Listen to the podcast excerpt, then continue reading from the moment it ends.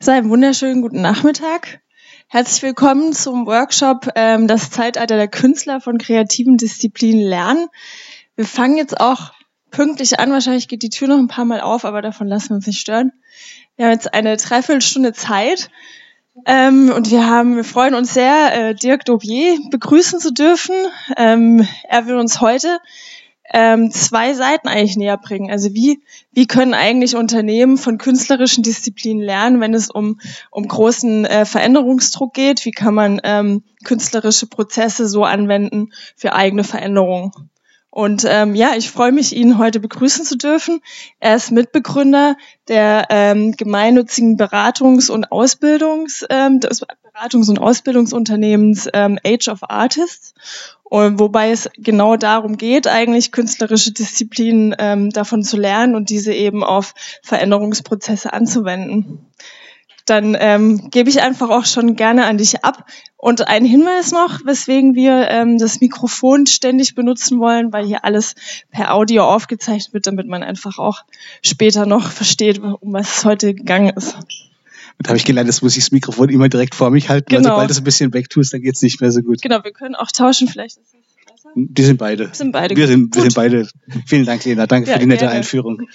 Und äh, ja, hallo zusammen.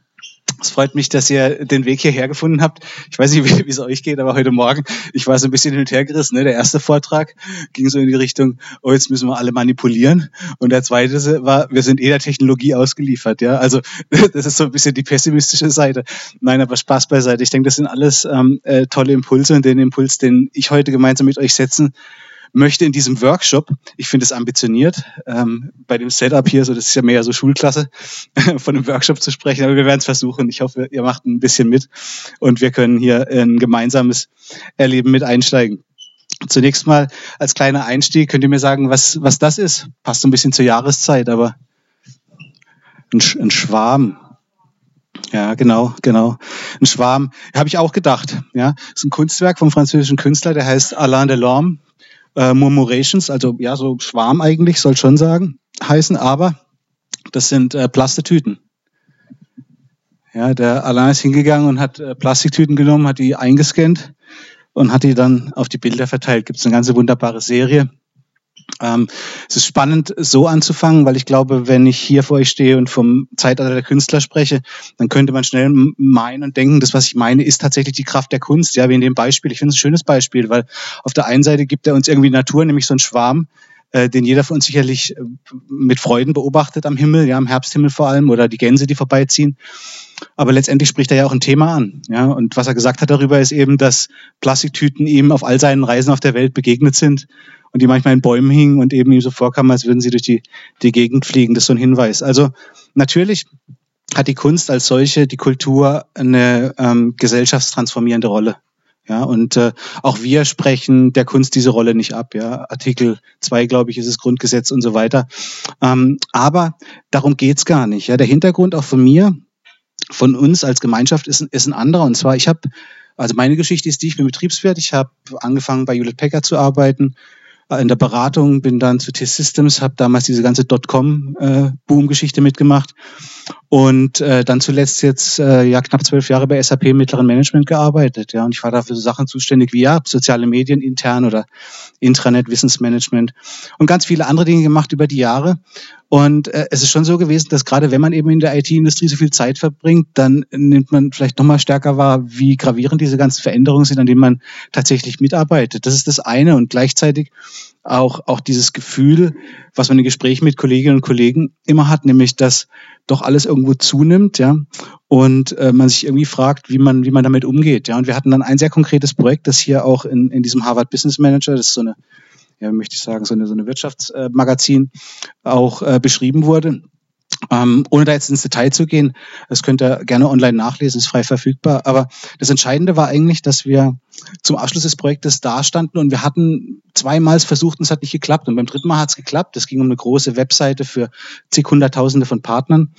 Und äh, wir saßen also am Ende zusammen und haben gemerkt, Mensch, wir haben was ganz anderes gemacht. Wir haben ein wesentlich iterativeres Verfahren gewählt. Wir haben wesentlich stärker in unsere eigene Wahrnehmung investiert, auch als Team. Und dann sitzen also da ein paar Menschen zusammen und feiern gewissermaßen diesen, zum dritten Mal hat es dann geklappt, Projekterfolg. und äh, äh, finden heraus, dass die eine sagt, naja, ich habe Kunst studiert in Philadelphia an der Universität der Künste. Und die nächste sagt, naja, ich habe Architektur studiert in Harvard, ja. Und der nächste sagt, ich habe gerade zwar nicht studiert, aber ich habe gerade einen Roman veröffentlicht. Ne? Und dann schaut man sich so an und denkt, das ist jetzt merkwürdig. Jetzt haben wir dieses Projekt im dritten Anlauf geschafft, erfolgreich abzuschließen, aber es sind überhaupt nicht die Leute, die man erwarten würde. Also es sind nicht nur Betriebswirte so wie ich, sondern es sind einfach Leute aus ganz anderen Disziplinen, die auch ein anderes Mindset mitgebracht haben.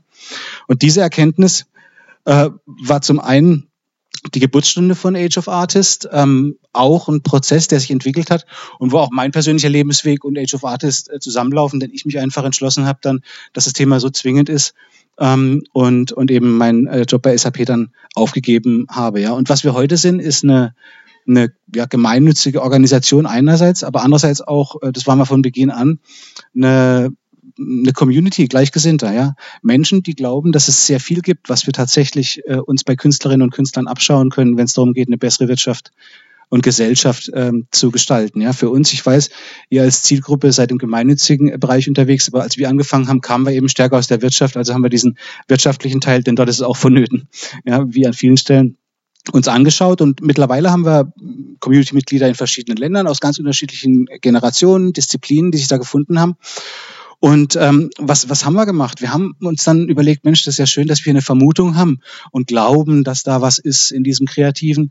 Aber ähm, das hat uns nicht äh, genügt. Also sind wir äh, losgezogen und haben beschlossen, mit Künstlerinnen und Künstlern zu sprechen. Ja.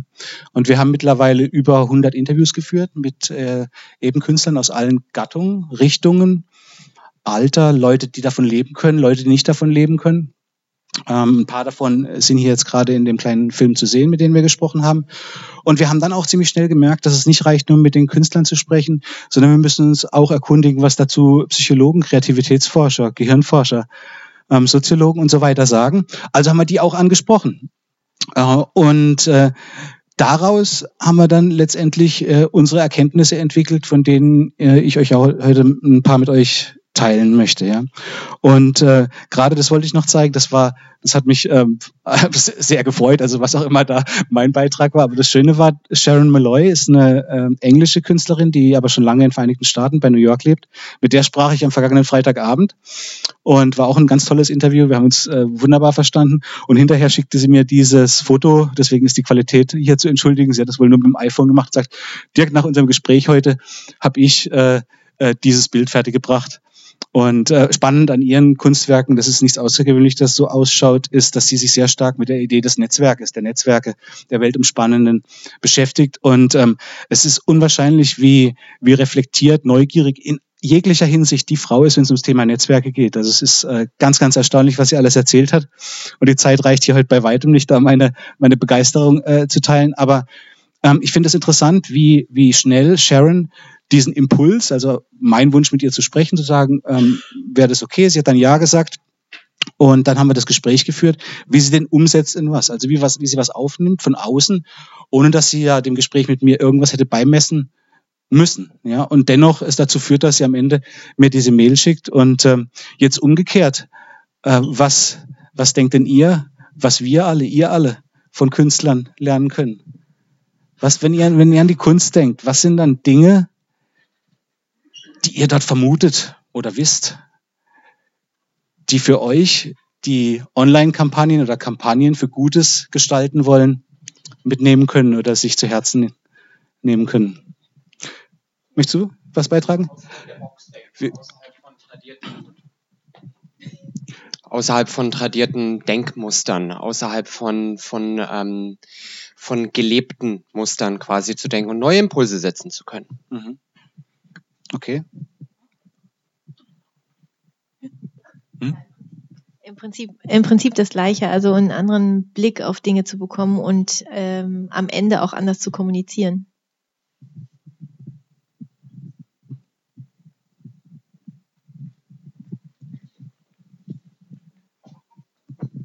Vielleicht sich auch mal zu trauen, irgendwie radikalere andere Ansätze zu suchen. Mhm.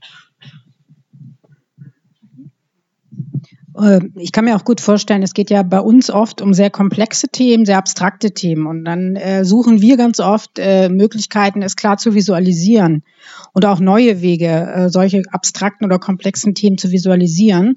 Und ich denke, da mal mit ganz anderen Gruppen von Leuten sich im Austausch zu begeben, kann da, glaube ich, Horizonte öffnen und ganz neue Perspektiven auch beisteuern. Mag ich noch jemand versuchen?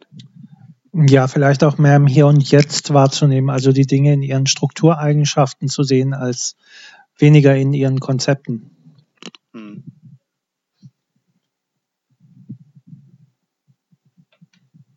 Praktisch erst was zu machen ohne Geld und dann zu gucken, ob man davon leben kann, nicht andersrum. Ja, das ist ein Mythos.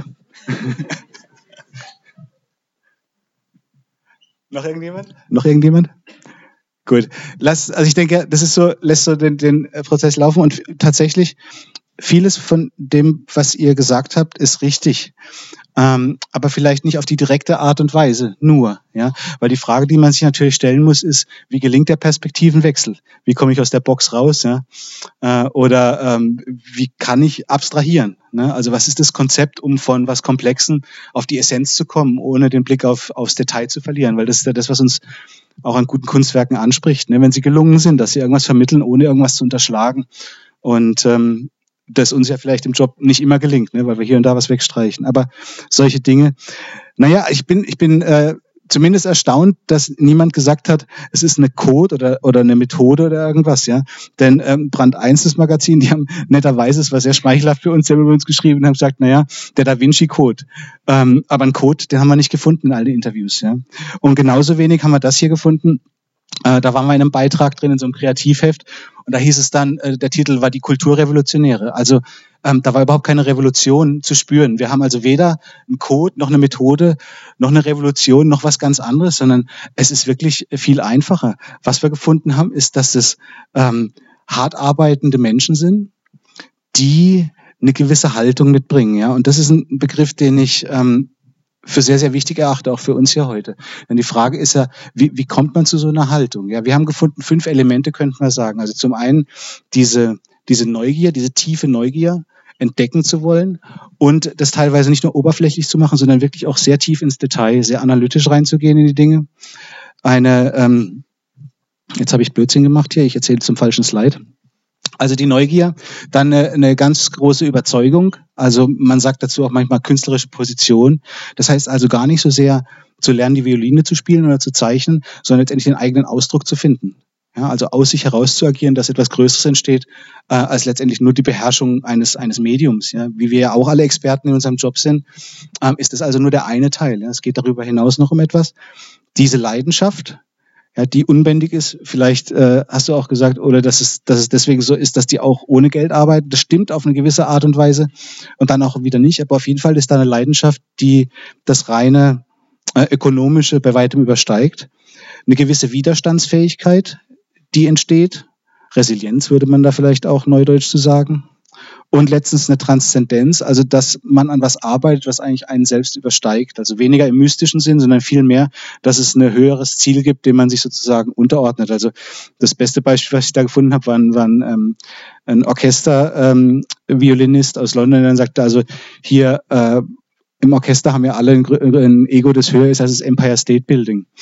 Ja, aber wenn sie zusammenkommen, dann ist Mozart halt wichtiger. Ja. Und ich glaube, das ist so natürlich ein sehr, sehr plakatives Beispiel oder so, aber man kann sich schon mal vergegenwärtigen, einfach, naja, was, was ist größer als man selbst, als das eigene Ego im Prozess des gemeinschaftlichen Gestaltens, insbesondere dort, wo wir gemeinsam mit, mit anderen also arbeiten.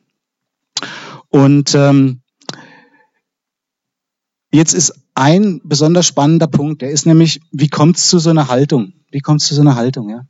Also äh, ich weiß nicht, wer noch glaubt, dass Haltung angeboren ist oder so. Ne? Auch diese Themen wie, wie, wie Talent oder Genie konnten wir in keinem der Interviews nachweisen. Es ist sogar so, dass sehr, sehr erfolgreiche Künstler, wie der Norbert Bisky, der hier auch in Berlin lebt, ja, äh, der hat dann gesagt, naja, ich habe mit äh, 16 erst angefangen und dann ne, war gerade Wende und dann habe ich mich halt entschlossen und dann könnte es eine ganz gute Idee sein. Und wir haben eher das wieder und wieder gefunden, nämlich dass sich Leute auf den Prozess äh, begeben.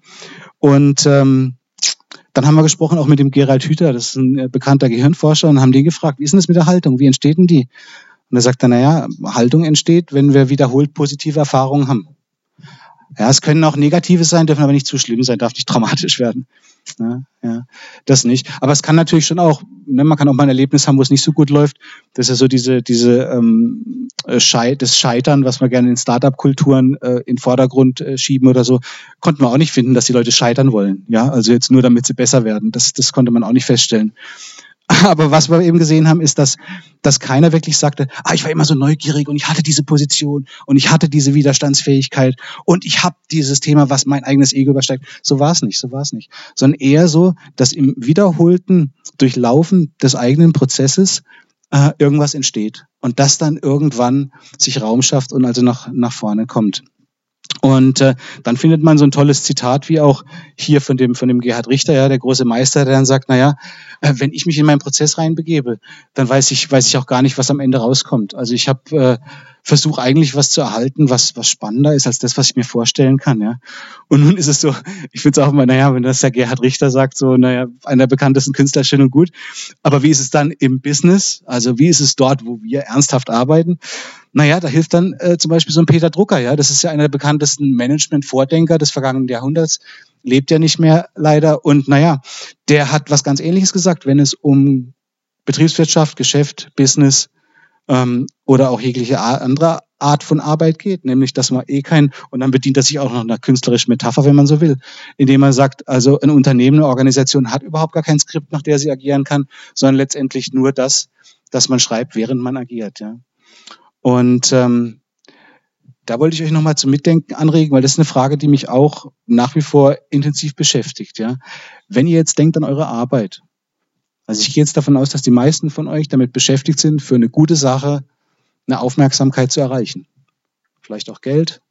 Ja. Zumindest habt ihr eine gute Idee, eine gute Sache, die es ja auch ähm, in die Welt schaffen sollte, äh, zu verkaufen, wenn man so will.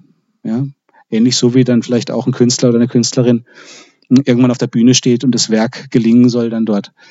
Äh, was sind eure Ideen, wie ihr das Ergebnis offener gestalten könntet?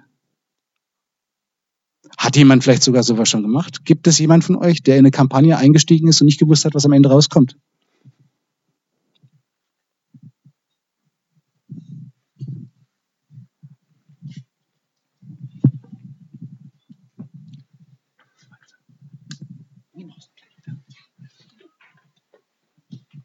Also soll ich jetzt was dazu sagen, oder? also die Kampagne, das war ähm, eine Kampagne für einen Kunden von uns. Ähm, da ging es um faire Lebensmittel und äh, wir haben ähm, im Prinzip eine, eine, das war ein Guerilla-Projekt hier in Berlin, das wir aufgestellt, also es war ein Experiment und äh, wir wussten am Ende eigentlich nicht, was dabei rauskommt. Also wir haben in Berlin einen Marktstand aufgestellt ähm, und haben dort ähm, Produkte angeboten, verkauft und ganz offen kommuniziert, wie diese Produkte hergestellt wurden, also mit Kinderarbeit und äh, mit äh, ähm, ja, Ausbeutung des Regenwaldes. Und wir sind eigentlich mit der Erwartung reingegangen, dass ähm, die Kunden kommen werden und uns die Produkte um die Ohren hauen. Aber das ist nicht passiert und äh, wir haben das Ganze dokumentiert und gefilmt und das Ergebnis war offen. Also wir wussten im Vorfeld nicht, was dabei rauskommt.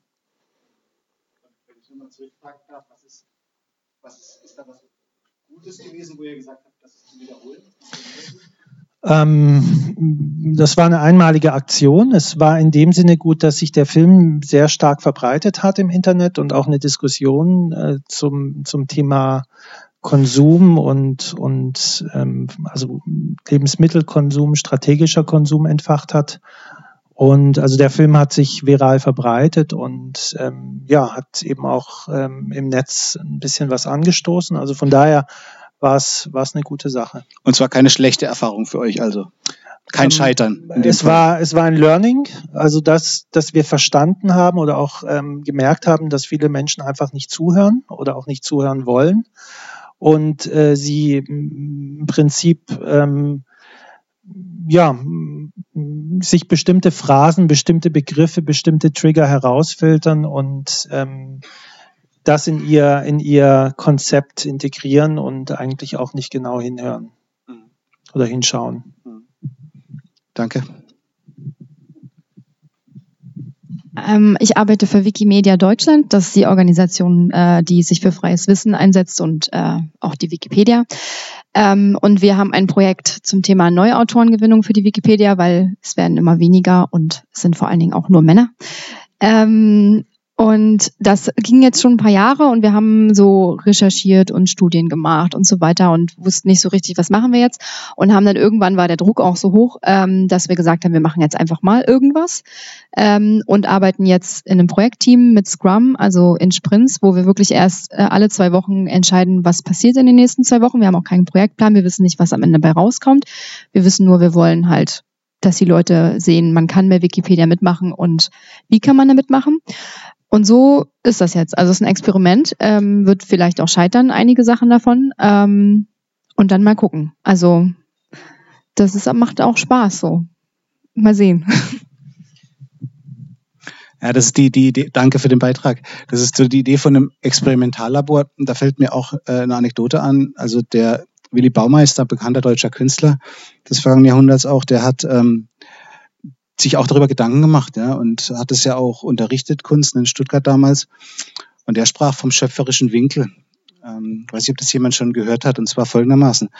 Ähm, diese, diese Ergebnisoffenheit ist etwas trügerisch, weil die ist nicht die komplette Planlosigkeit ähm, äh, im, im Künstlerischen. Das ist sie nicht, sondern es gibt schon eine sehr genaue Vorstellung davon, ähm, was, was die Vision oder die Idee dessen ist, was geschehen soll lediglich, dass man das als Ziel formuliert und unterwegs jederzeit bereit ist, davon abzuweichen. Und ähm, er hatte das dann als eine kleine Grafik aufgemalt. Das war einfach eine horizontale Linie, sagt er, okay, ich bin am Punkt A heute und ich stelle mir ein Ziel Punkt B in der Zukunft. Das ist so die lineare Idee. Ja, bin linear, ich schaue auf dieses Ziel hin und da will ich hin. Und so wird heute ja budgetiert und so wird geplant und dann will man exekutieren. Genau das, was man gesagt hat. Aber man schaut immer auf dieses B, auf dieses Ziel. Und er sagt, nee, unterwegs, da passieren Dinge. Und dann landet man bei was anderem. Und das hat er wie so ein, wie so ein Hockeystick äh, hingemalt und deswegen schöpferischer Winkel. Also das ist quasi so eine, also eine Kurvengrafik. Äh, ähm, und ähm, das ist ganz, ganz entscheidend, ja, dass wenn wir uns eben anschauen, was diese Ergebnisoffenheit bedeutet, dass es eben nicht eine, eine Beliebigkeit ist im Sinne von, naja, wenn es heute nicht klappt, dann stelle ich mich morgen nochmal auf die Bühne oder so. Und auch nicht so dieses Mal schauen, was passiert. Es ist eher eine, ähm, eine Souveränität im Umgang mit der sich entwickelnden Zukunft. Ja. Und dazu haben wir auch was ganz Spannendes gefunden. Die ähm, Kathleen Eisenhardt, das ist eine Forscherin aus den Vereinigten Staaten, die hat sich Produktentwicklungsteams angeschaut äh, aus ganz unterschiedlichen äh, Branchen, äh, verschiedene Kontinente, meistens größere Firmen. Und sie hat eben festgestellt, dass die äh, Teams, die hergegangen sind, hatten so langfristige Planungszyklen. Ich war kürzlich in einer Organisation, die, die waren ganz stolz, sagten, sie machen Strategie, die haben jetzt einen Dreijahresplan dachte ich, okay, na, back to Moskau. Ja, das ist so, das hat sich irgendwie, also, ne, und, und die hat aber eben rausgefunden, nee, noch nicht mal auf einer Jahresbasis, dass sie so geplant haben und dann das unbedingt umsetzen wollten, sondern sie hat herausgefunden, dass die anderen Teams nicht weniger geplant hatten, die erfolgreichen, sondern dass sie über den ganzen Verlauf letztendlich wesentlich stärker sich diese Planungsschritte überlegt haben. Will sagen, es ist ein, es ist ein stärker iteratives Herangehens, Herangehensweise. Also wer mit IT vertraut ist und mit zum Beispiel agilen Softwareentwicklungsmethoden, der, der weiß dann vielleicht, wovon ich spreche, aber es ist schon tatsächlich auch eine ganz schöne Anspannung, ähm, andauernd immer überlegen zu müssen, ist das jetzt das Richtige, bin ich noch auf dem richtigen Weg? Ne? Weil wie häufig sitzen wir dann in Meetings und sagen, okay, wir bringen einen Zweifel an und sagen was und dann wird es vom Tisch gewischt und dann machen wir es nicht mehr, weil es ja der falsche Zeitpunkt. Planung war ja letzten Monat. Wir sind ja jetzt schon in der Durchführung. Also dürfen wir ja bloß nicht wieder zurückspringen und eine Frage stellen über etwas, was eigentlich schon beantwortet war. Ne? Auch wenn wir unterwegs feststellen, dass so sein könnte. Möchte vielleicht noch jemand eine Geschichte? Okay, dann haben wir, naja, vielleicht kommt gleich noch was, wenn ihr das seht. Hier sind wir jetzt mal hingegangen und haben, ähm, denn das Ergebnis Offenheitsthema ist eines, ja, aber das ist bei weitem nicht alles. Es ist, ich verspreche es, die äh, wortlastigste Abbildung, die ich mit dabei habe.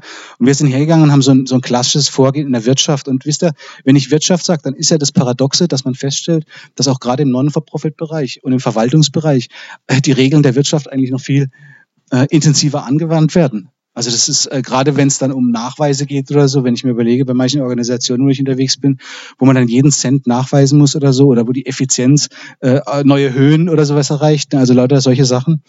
Und ähm, jetzt, wenn man sich das anschaut, ne, auf der einen Seite Und das ist auch dieses, dieses Effizienzdogma grundsätzlich, dass eigentlich die ganze Wirtschaft, wie sie im Augenblick ausgeprägt ist, ist es grundsätzlich ein Streben nach Effizienz, gar nicht so sehr nach, nach Effektivität, sondern dass eben die Prozesse so gestaltet werden, dass irgendeine Maximierung, ja, also entweder soll mehr rauskommen oder soll Geld gespart werden oder soll mehr verdient werden. Also ist alles effizienzgetrieben.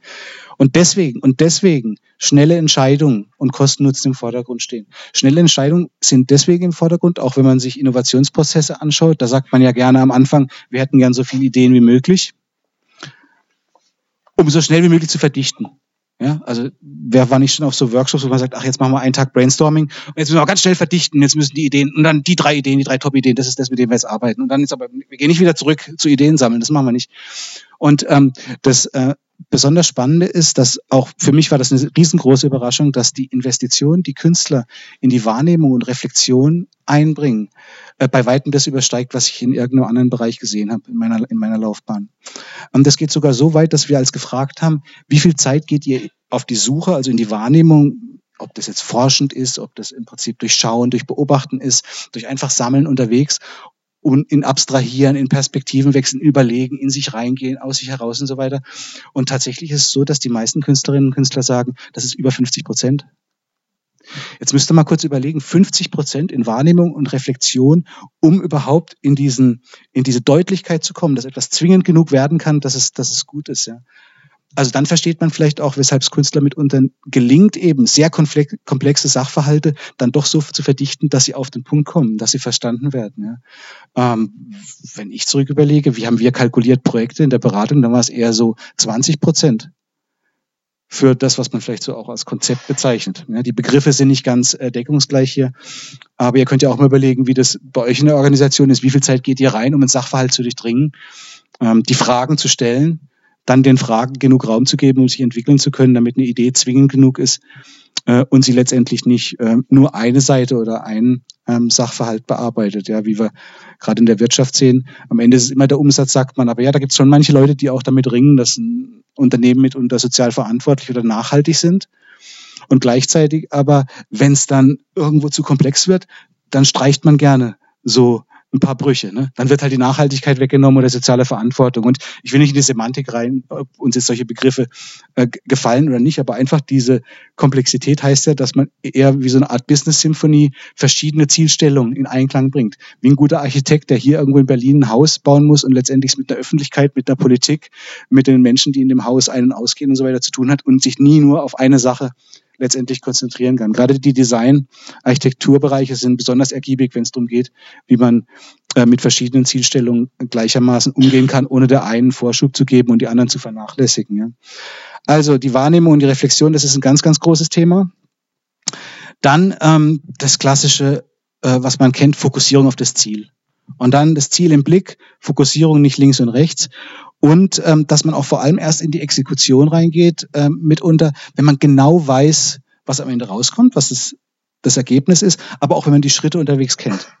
Es ist also jetzt nicht nur so, dass wir vielerorts wirklich wissen wollen, was wir am Ende haben wollen. Wofür geben wir schon jetzt Geld auf? Ich zahle ja nicht, wenn ich nicht weiß, was am Ende rauskommt. Aber dass wir auch die Schritte unterwegs genau haben wollen. Und ähm, da ist es eben spannend zu sehen, dass äh, gerade das Thema des Spielerischen, des Experimentellen, des Iterativen, des Dialogischen, möchte ich auch sagen, in dem Prozess wesentlich ausgeprägter ist. Ja? Und ähm, äh, ich weiß nicht, wen das so erstaunt hat wie mich, aber neuere Forschung, gerade im Bereich der Wissenschaften, ist auch so, dass es kaum einen wissenschaftlichen Durchbruch gibt ohne, ohne Zufall. Serendipität heißt dann das neudeutsche Wort. Serendipity, die glückliche Fügung. Also, und äh, mittlerweile sind die Wissenschaftler auch ein bisschen ehrlicher darin festzustellen, dass sie eigentlich sich gern erst hinterher die Geschichte linear erzählen, die eigentlich nie ein linearer Erkenntnisprozess war, sondern meistens einer, der letztendlich im sich entwickelnden Prozess im Dialog mit dem anderen, im Austausch also geschehen ist. Das heißt also, was ich hier als künstlerisches bezeichne, ist nur nicht mal ein künstlerisches Prinzip ausschließlich, sondern ist ein Prinzip der Innovation also jeglicher Schaffungs- oder Gestaltungskraft, ähm, diesen, diesen Elementen hier Raum zu geben. Ähm, dann, das ist wieder unser Effizienzthema, äh, im Wirtschaftsleben, im Organisationsleben, da wollen wir Unsicherheit eliminieren. Ja, wir versuchen also Dinge so zu verdichten, dass die Unsicherheit verschwindet. Und äh, Risiko wird häufig eliminiert, indem wir an Daten glauben und an Informationen. Gerade in einer datengetriebenen Big Data, Artificial Intelligence äh, Welt, von der wir auch heute Morgen gehört haben, ist es so, dass sehr viele Menschen glauben, dass sie damit auf der sicheren Seite sind. Ja, und Organisationen erst recht. Also sobald mehrere zusammenkommen, ist das Excel-Sheet mehr wert als die eigene Intuition, das Gefühl, das Wissen, was man sich aufgebaut hat, der Erfahrungsschatz, mit dem man umgeht. Und auch hier sehen wir einen großen Unterschied. Denn erstens, und das ist das Entscheidende, ist der Umgang mit Ambiguität, Mehrdeutigkeit, Vielfalt, Unsicherheit für Künstlerinnen und Künstler überhaupt kein Widerspruch. Das ist der eine Punkt. Und der andere ist eben nicht, dass man nur emotional oder intuitiv ist. Nein, aber es ist, dass wenigstens die Dinge auch berücksichtigt werden in einer Art Balance.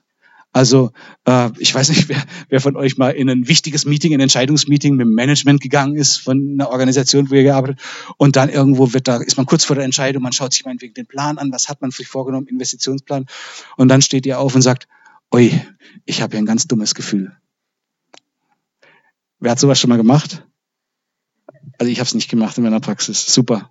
Hut ab. Also sie, sie hat es gemacht, das ist ganz, ganz äh, lobenswert. Ich habe mich auch nie getraut. Ja, wieso nicht? Weil es einfach nichts verloren hat. Man denkt, das Rationale, die rationale Seite ist das, was im Vordergrund sein sollte und die andere äh, zählt nicht. Ja, und zum Thema Fehler würde ich euch einfach mal ganz gerne dieses, wie kriege ich es hin? So, Herbie Hancock berichtet über ein Konzert mit Miles Davis aus den 80ern oder so.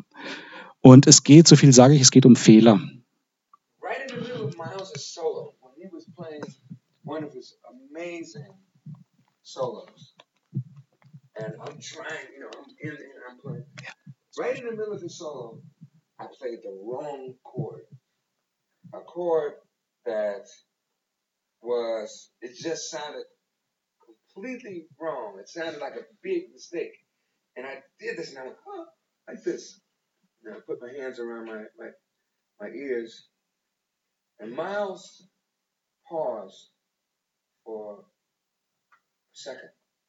Then he played some notes that made my chord right, made it correct. Which astounded me. I was I couldn't believe what I heard. He, Miles was able to make something that was wrong into something that was right. With with the power of his of the choice of notes that he made and the feeling that he had. And so I couldn't play for for for about a minute. I couldn't even touch the piano. You know, but uh, uh,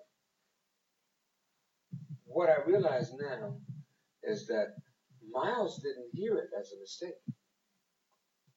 He heard it as something that happened, It's an event. And so that was part of the reality of what was happening at that moment.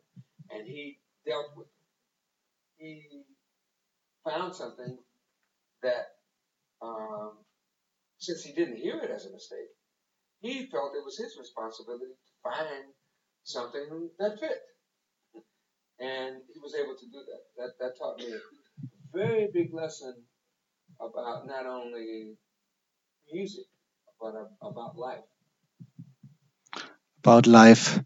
Ja, das ist ein wunderbarer Teil, das geht noch länger. Ähm, das ist wirklich sehenswert. Und das ist nur ein Beispiel von, von vielen Bereichen, wo wir ähm, wirklich fundamentale Unterschiede sehen zu teilweise der Art und Weise, wie wir in anderen Bereichen ähm, mit solchen Dingen umgehen. Dann ist es schon so, dass gerade in einer, in einer Zeit, wo wir heute leben, ja, von Komplexität, Dynamik, äh, Volatilität, Volatilität, Vielfalt, äh, Globalisierung und so weiter, ähm, die Unsicherheit ja wächst. Die lässt ja nicht nach. Und wenn ich in der Unsicherheit agiere, dann ist das, was, dem äh, was, was den beiden auf der Bühne passiert ist, ist ja für uns dann auch ein Standardprogramm. Äh, wenn wir nicht begreifen, das als ein Produkt zu sehen, als ein natürliches Produkt, mit dem man weiterarbeiten kann, dann wird es natürlich schwierig, weil dann sind wir auf einer schiefen Bahn, wo es mehr um Vorwürfe geht und um Fingerpointing, um unter den Teppich kehren und lauter diese ganzen ähm, Verhaltensweisen, die ja überhaupt nicht produktiv sind, weil gerade in diesen in Sachen eine sehr schöne äh, Entwicklungsmöglichkeit liegt. Ja, und jetzt denkt man natürlich, okay, das sind Jazzmusiker auf der Bühne und das, das habe ich sehr häufig in den Gesprächen. Dieses Ja, aber, das sind ja die Künstler. Nur wenn man dann weiß, dass beispielsweise bei der Lufthansa, die sind seit 20, 30 Jahren ähm, sehr bekannt dafür für ihre Fehlerkultur. Ähm, weiß nicht, ob euch das bekannt ist, aber die Piloten tatsächlich, wenn da was schief läuft, was Kleines wie was Großes, dann sprechen die darüber. Äh, und das tun die immer und das ist tatsächlich so. Also das ist auch nichts, was die Firma jetzt erzählt, damit wir uns sicherer fühlen, wenn wir in das Flugzeug steigen. Nein, ich sprach mit einem Piloten gerade erst kürzlich und auch mit jemand anders bei der Lufthansa und die haben mir das nochmal bestätigt. Die Geschichte kann man immer wieder nachlesen, da muss man Zweifel haben, ist das jetzt Marketing oder irgendwas? Nein, das ist tatsächlich so. Das ist irgendwo in der, in der DNA dieser Branche, insbesondere in diesem Berufsstand, dass die sagen, Mensch, ich habe hier, ja, und dann wird erzählt, dann wird es an die anderen weitergegeben. Also es gibt überhaupt nicht diese Sorge, dass genau weil man ja mit Menschenleben umgeht, dass man dann nicht auch über seine Fehler reden dürfe. Das, das Gegenteil ist der Fall. Und ähm, das ist nur so ein Beispiel. Wir haben dann, äh, ups, das war jetzt zu schnell. Wir haben dann die ganzen die ganzen Sachen, die wir gefunden haben, und hier ist auch sehr schnell feststellbar, ich hoffe, man kann es hinten auch noch lesen, wir haben uns diese ganzen Begriffe und äh, Tätigkeiten, die Künstler in ihrem Tagesablauf über diese Genres hinweg immer wieder durchführen, haben wir uns angesehen und vor allem werdet ihr feststellen, hier steht nichts von Zeichnen oder Violine spielen ja, oder Schauspielern. Denn wir haben all diese Dinge äh, absichtlich rausgenommen, denn das ist ja letztendlich die Kernkompetenz der Künstler. Das ist das, was sie gelernt haben. Genauso wie wir alle auch was gelernt haben. Ja, unsere Ausbildung, unsere Berufserfahrung, das ist unsere Expertise, das ist unser Kunstwerk, an dem wir arbeiten. Ihr, eure Kampagnen, die guten Dinge, für die ihr steht und für die ihr eintretet. Und ähm, deswegen, also wir das absichtlich herausgenommen haben, denn uns geht es ja nicht darum, jetzt aus allen bessere Maler oder ähm, äh, Geiger zu machen. Also wir fänden das auch schön, wenn mehr Menschen mit Kunst umgehen, weil sicherlich auch das eine transformierende Kraft hat. Aber letztendlich die Idee zu sagen, wie könnten wir diese Dinge, die also netto sozusagen übrig bleiben, wenn man sich den Arbeitsprozess anschaut, den die Menschen vollführen, wenn man das übertragen könnte, dann sehen wir eben dieses ganze Thema des Beobachtens, ja, des Fühlens, des Zuhörens. Jetzt denkt ihr, na ja, klar, schauen kann ich auch. Ne, und zuhören tue ich auch. Es ist aber tatsächlich ein großer Qualitätsunterschied zwischen einfach nur hinschauen und ähm, sehr offen Dinge beobachten, auf sich aufnehmen. Ja, und das ist eine, eine Übungsfrage. Also visuelles Denken als Übungsaufgabe, aktives Zuhören als äh, Aufgabe.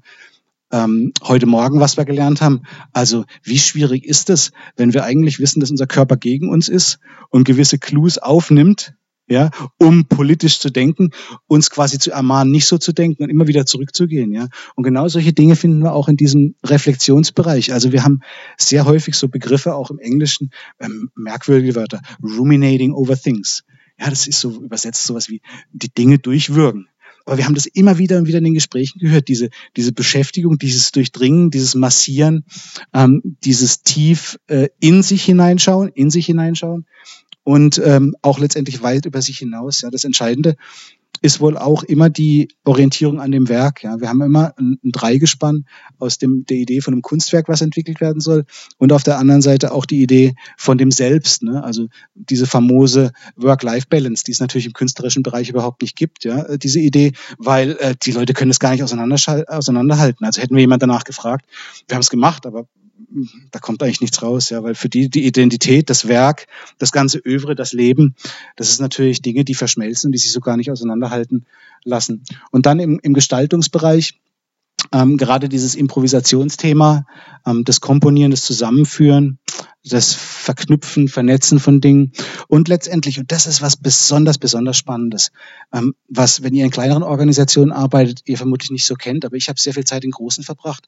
und es ist auch teilweise so, dass aufgrund der Arbeitsteilung man gar nicht mehr weiß, wer eigentlich der Kunde ist oder wofür man arbeitet. Man hat nie den Menschen gesehen, die das irgendwo nehmen, was man da tut, ja, weil man so weit abgenabelt ist. Und äh, auch ein, ein Muster, ein Pattern, was wir eben gesehen haben, ist, dass am Ende jeder Kunst steht eine Aufführung. Egal, ob ich ein Maler bin und äh, eine Ausstellung habe oder so, oder ob ich ein Tänzer bin und letztendlich mein Körper äh, das Ausstellungsobjekt ist in, in dem, was ich da vollführe. In jedem Fall ist immer eine Aufführung. Ähm, das ist auch besonders spannend, was eigentlich auch bedeutet, dass diese diese Wahrnehmungsverbesserung auch immer im Zusammenhang ist, dass am Ende irgendwas auf eine Bühne kommt und dass man selbst auch daran äh, teilnimmt. Wir haben spannenderweise Firmen gefunden, die sowas genau machen, die eben versuchen, dass jeder Mitarbeiter, Mitarbeiterin auch in größeren Kontexten irgendeinen Kontakt hat zu der Kundengruppe, zu denen, denen man dient, gewissermaßen. Und ähm, weil ich gerade schon äh, angefangen habe zu sprechen davon, jetzt ähm, überlegt euch vielleicht alle, na ja, ist ja schön und gut, das sind ganz viele Pattern oder so, aber wenn ich jetzt Künstler bin, also es kann ja sein, dass ihr euch schon hier eingefunden habt, weil ihr denkt, ich bin ja schon, schon lange Künstler, das, was ich mache, ist große Kunst. Und ähm, das, äh, diese Einstellung würde ich auch sehr, fände ich sehr wunderbar. Dann ist es gleichzeitig so, dass wenn wir allein mit unserer Einstellung reinkommen, aber auf Organisationsstrukturen treffen, Prozesse, Messgrößen, Anreize, Führungskultur, ähm, dass äh, die uns nicht unterstützt, dann wird es schwer sein, so zu arbeiten. Also ne, wenn wir gefeuert werden, wenn wir einen Fehler machen, dann wird es schwierig, beim nächsten Mal es wieder zu versuchen. Dann ist eher das Gegenteil der, Gegenteil der Fall. Und meistens wird kreative Arbeitsumgebung eben nur gleichgesetzt mit, äh, mit den Räumlichkeiten, die man hat, mit der Architektur oder ob man Tischfußball äh, hat oder ob man die Wände bunt gemalt hat oder ob man Post-it-Notes verwenden darf und die, und die Fenster bekleben kann. Aber wirklich ganz entscheidend ist was ganz anderes. Es sind tatsächlich die Abläufe. Wenn man einen sehr rigiden Planungsprozess hat und in den sich ergibt, ja, ohne Gegenwehr, dann wird es schwierig sein, ergebnisoffen zu arbeiten. Ja. Wenn man nicht im Team auch eine Kultur hat, wo man sagen kann, hey, ich habe Mist gebaut, ist nicht so gut gelaufen, können wir was davon lernen, ähm, wird es auch nicht gelingen und so weiter und so fort. Also all diese Dinge äh, der Gestaltung des Umfelds sind ganz entscheidend. Und äh, ich habe euch hier auch noch mit einer humorvollen Note ein weiteres Beispiel, ein Video beigebracht. Das ist zuerst der Leonard Bernstein, der die Wiener Philharmoniker, ähm, das ist sozusagen das, das Frontend, die Vorderseite.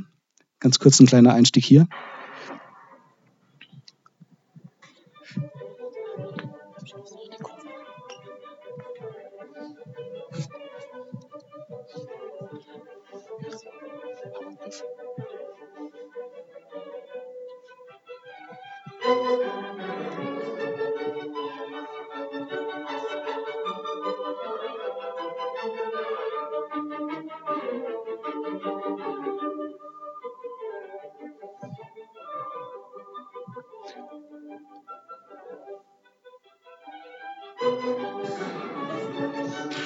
Und das geht so weiter. Ja, also der, der macht da nicht mehr in dem speziellen Fall. Er hat auch schon mehr gearbeitet.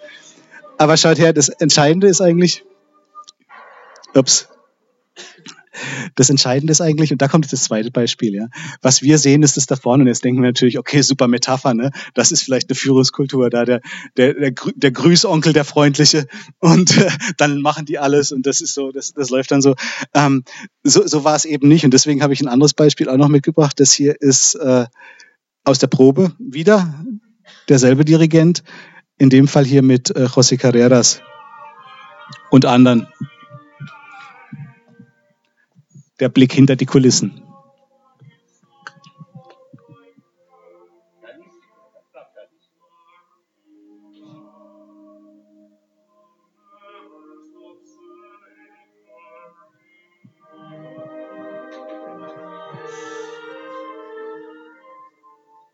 You have to take a breath. I never stop saying, Maria, oh, Maria. You have to go on for hours. No place to start. Bar six. All the beautiful sounds of the world to say the word. Right? Bar six. Play.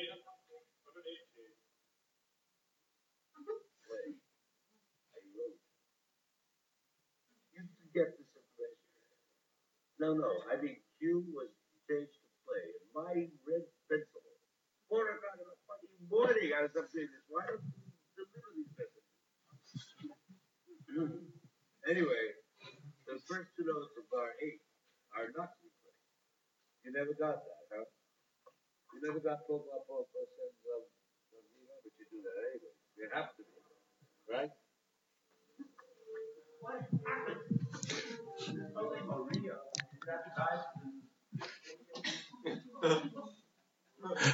So, auch das geht doch eine ganze Weile so weiter. Äh, und ähm, das ist, äh, das ist doch auch das Spannende, dieses Ringen, ja. Also wenn man sich das anguckt, dann könnte man sagen, naja, jetzt, jetzt schreit er und regt sich auf oder so, das kann man jetzt auch als Unfreundlichkeit abtun. Aber man hat nicht den Eindruck, dass die Menschen, dass es denen unwohl ist in dieser ganzen Situation, ne? Sondern was man da feststellt, ist so ein, so ein gemeinsames Ringen um irgendwas. Und äh, die gute Nachricht ist, sie sind auch am nächsten Tag wiedergekommen. Also es gibt dann noch weitere Aufnahmen, wo es dann wieder besser lief.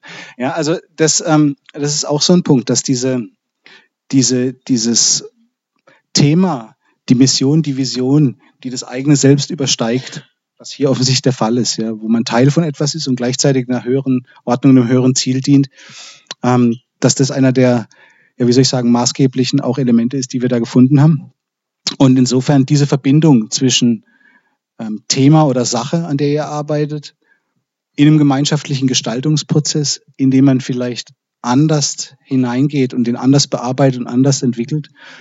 Ähm, das ist das, was wir alle äh, von Künstlern lernen und vielleicht auch übernehmen können, dass unsere Missionen noch besser gelingen mögen. Damit danke ich euch ganz herzlich für eure Aufmerksamkeit.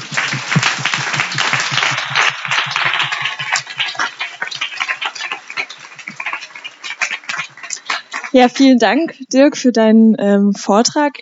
Obwohl jetzt die Zeit eigentlich offiziell vorbei wäre, möchte ich trotzdem noch wenigstens die Zeit nutzen für drei Fragen aus dem Publikum, die es vielleicht jetzt noch, äh, die aufgeworfen wurden, die Dirk auch gerne noch beantwortet. Gibt es denn Fragen?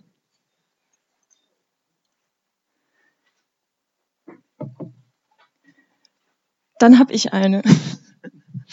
Ähm, du hattest vorhin gesagt, ähm, dass das Schöne bei Künstlern ja ist, dass sie eben am Schluss sozusagen die direkte Reflexion mit ihrem Publikum bekommen. Ne? Also dass sie eine Aufführung machen und das eigentlich auch so die Verbindung zu dem, zu dem Endprodukt eigentlich und zu dem Ergebnis nochmal zeigt.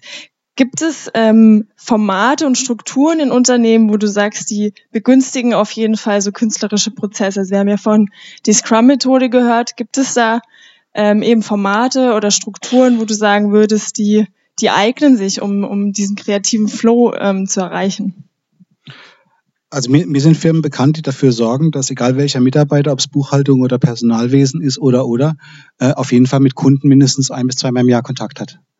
Ja, also das ist dann selbstverständlich kein Kontakt, der mm, ein Vertriebskontakt ist oder sowas, wo jeder rausgeht und mit denen spricht. Ne? Und allein schon dadurch, also wenn man sich überlegt, wie viele Leute irgendwo sitzen, eine Arbeit verrichten, 20 Jahre und nie einen Kunden gesehen haben. Also die umgekehrte Frage ist eigentlich das Verrückte. Wie kann es sein, dass ich so lang von was weg sein kann, dem ich eigentlich indirekt, indirekt diene. Ja? Und das sind ja dann die großen Fragen, die auftauchen. Wie messe ich meine Arbeit? Wie messe ich den Beitrag von so einer Arbeit am Gesamten oder so? Ähm, das können wir alle selber rausfinden, indem wir einfach rausgehen. Und übrigens gibt es noch einen riesen Vorteil. Das ist ja ein Kreislauf. Denn letztendlich, sobald ich rausgehe, schärfe ich auch meine Wahrnehmung für das, was wichtig ist. Also ich habe ein ganz anderes Verständnis von dem, was meine Organisation macht, wenn ich Gelegenheit bekomme, auch mit denen, die davon betroffen, ähm, positiv betroffen sein sollen, äh, lernen kann. Und das bringe ich wieder an meinen Arbeitsplatz zurück. Also das ist eine, eine doppelt und dreifache ähm, äh, Verbesserung, die man damit erzielen kann, bestimmt. Hier haben wir noch eine Frage. Ähm, das ist vielleicht jetzt so ein bisschen platt, aber letztendlich ist ja der Arbeitsalltag immer sehr stressig und schnelllebig und man muss schnell Entscheidungen treffen. Gibt es denn ähm, Kreativtechniken, die Sie empfehlen können? Also ähm, vielleicht geht das auch ein bisschen in Ihre Richtung von der Frage, aber dass man irgendwas quasi für den täglichen Bedarf anwenden kann, was einem einfach hilft, den, die Gedanken zu öffnen, sozusagen? Äh, ausdrücklich nein. Also da gibt es sehr viele Bücher, wir haben uns auch ganz viele angeschaut, aber das ist tatsächlich das, was wir finden können. Äh, es ist eher so, das war ja heute Morgen auch, schwang das so ein bisschen durch, ne? Äh, brauchen wir jetzt eine Software, die uns davor hindert, dass wir die E-Mails checken? Das müssen wir alle für uns selbst entscheiden. Was wir sagen können, ist das, was, was ich wirklich sehr oft festgestellt habe, ist, dass die Künstler, der Arbeitsablauf, das, das hört sich nach einem Sechs-Stunden-Tag an.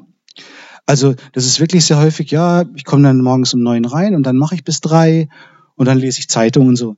Also was man hat, ist, man, man findet sehr, sehr häufig Tagesabläufe, die sich für uns anhören mögen wie, wie Urlaub, aber eben genau das sind, die kontinuierliche Suche und die Reflexion.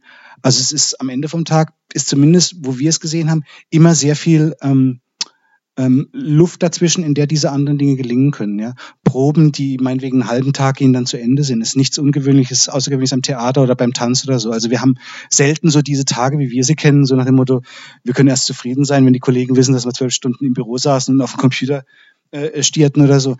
Sowas konnten wir, konnten wir nicht sehen. Ist das eine Methode? Ne, ich glaube nicht. Ich denke, das ist alles Teil dieser ganzen Haltungsthematik, dass wenn ich eben diese Neugier habe, dass ich dann automatisch mich auch rausbewege und eben nicht mehr am Computer sitzen bleibe alleine, sondern mir eben die Welt anschaue. Natürlich immer vor dem Hintergrund dessen, was mich begeistert oder wofür ich, wofür ich brenne oder so. Aber letztendlich in dem Bereich dann schon sehr offen äh, unterwegs bin. Ne, Methoden gibt's keine. Habe ich ja schon gesagt. Kein Code, keine Methode. Noch eine Frage hier. Was ist Ihre Erfahrung mit so Bewahrern und Verweigerern? Also die, äh, es gibt ja manchmal auch Organisationen, wo auch schon agil gearbeitet wird und wo es ein bisschen aufgedrückt wird von oben herab, also nicht so von, von bottom up, die ganze ähm, Gesellschaft mitgenommen wird oder so, sondern wo es dann so ein bisschen von oben auf oktroyiert wird und dann gibt's immer so im Team so Bewahrer und die sagen, nee, das machen wir jetzt so nicht. Mhm. Also erstmal, also die Frage kriege ich ziemlich häufig gestellt, so machen denn da alle mit? Und die Antwort ist natürlich nein, klar. Ja. Also äh, nein, machen sie nicht. Und ähm, was wir halt haben, ist dann, wie überall ist es so ein, so ein Pareto-Prinzip irgendwie. Ne? Also was wir schon feststellen, ist, 20 Prozent reichen eigentlich.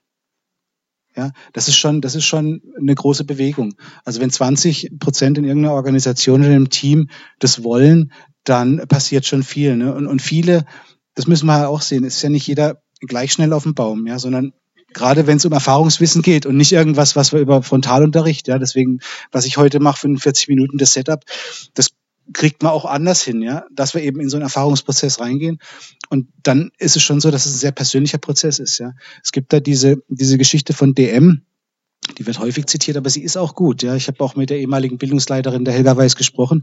Die machen Theaterkurse für die Lernlinge, nennen dieses, also die Azubis. Ja, und ähm, das machen die, glaube über zwei Jahre irgendwie zwei, drei Mal. Und dann machen die ihre ähm, Theaterkurse und letztendlich das Unternehmen setzt keine Ziele, was da erreicht werden soll. Die gehen nicht rein und sagen, aha, übermorgen musst du jetzt, nee, sondern die eine Person lernt äh, Zusammenarbeit mit anderen, mit anderen agieren, ja, auf die reagieren. Die nächste Person lernt Selbstvertrauen. Die Bandbreite ist da, ist da endlos. Ne? Und wenn man diese 20 Prozent hat und den anderen ein bisschen Raum und Zeit gibt, dann, äh, dann kommen die schon mit, ja. Hm. Gibt es noch eine Frage? Ansonsten ähm, vielen Dank, Dirk, dir nochmal. Nochmal ein Applaus. Vielen Danke. Dank. Danke für deine Unterstützung. Vielen Dank. Danke. Und ähm, wer jetzt auch noch tiefer in äh, Veränderungsprozesse und deren Muster eintauchen möchte, der kann auch gleich hier in dem Raum bleiben. Claudia Koska, die auch schon da sitzt, äh, wird, äh, sie ist Unternehmensberaterin, Coach und Trainerin und wird, hat da auch spezielle Muster beobachtet, ähm, auf die sie später eingehen wird. Vielen Dank.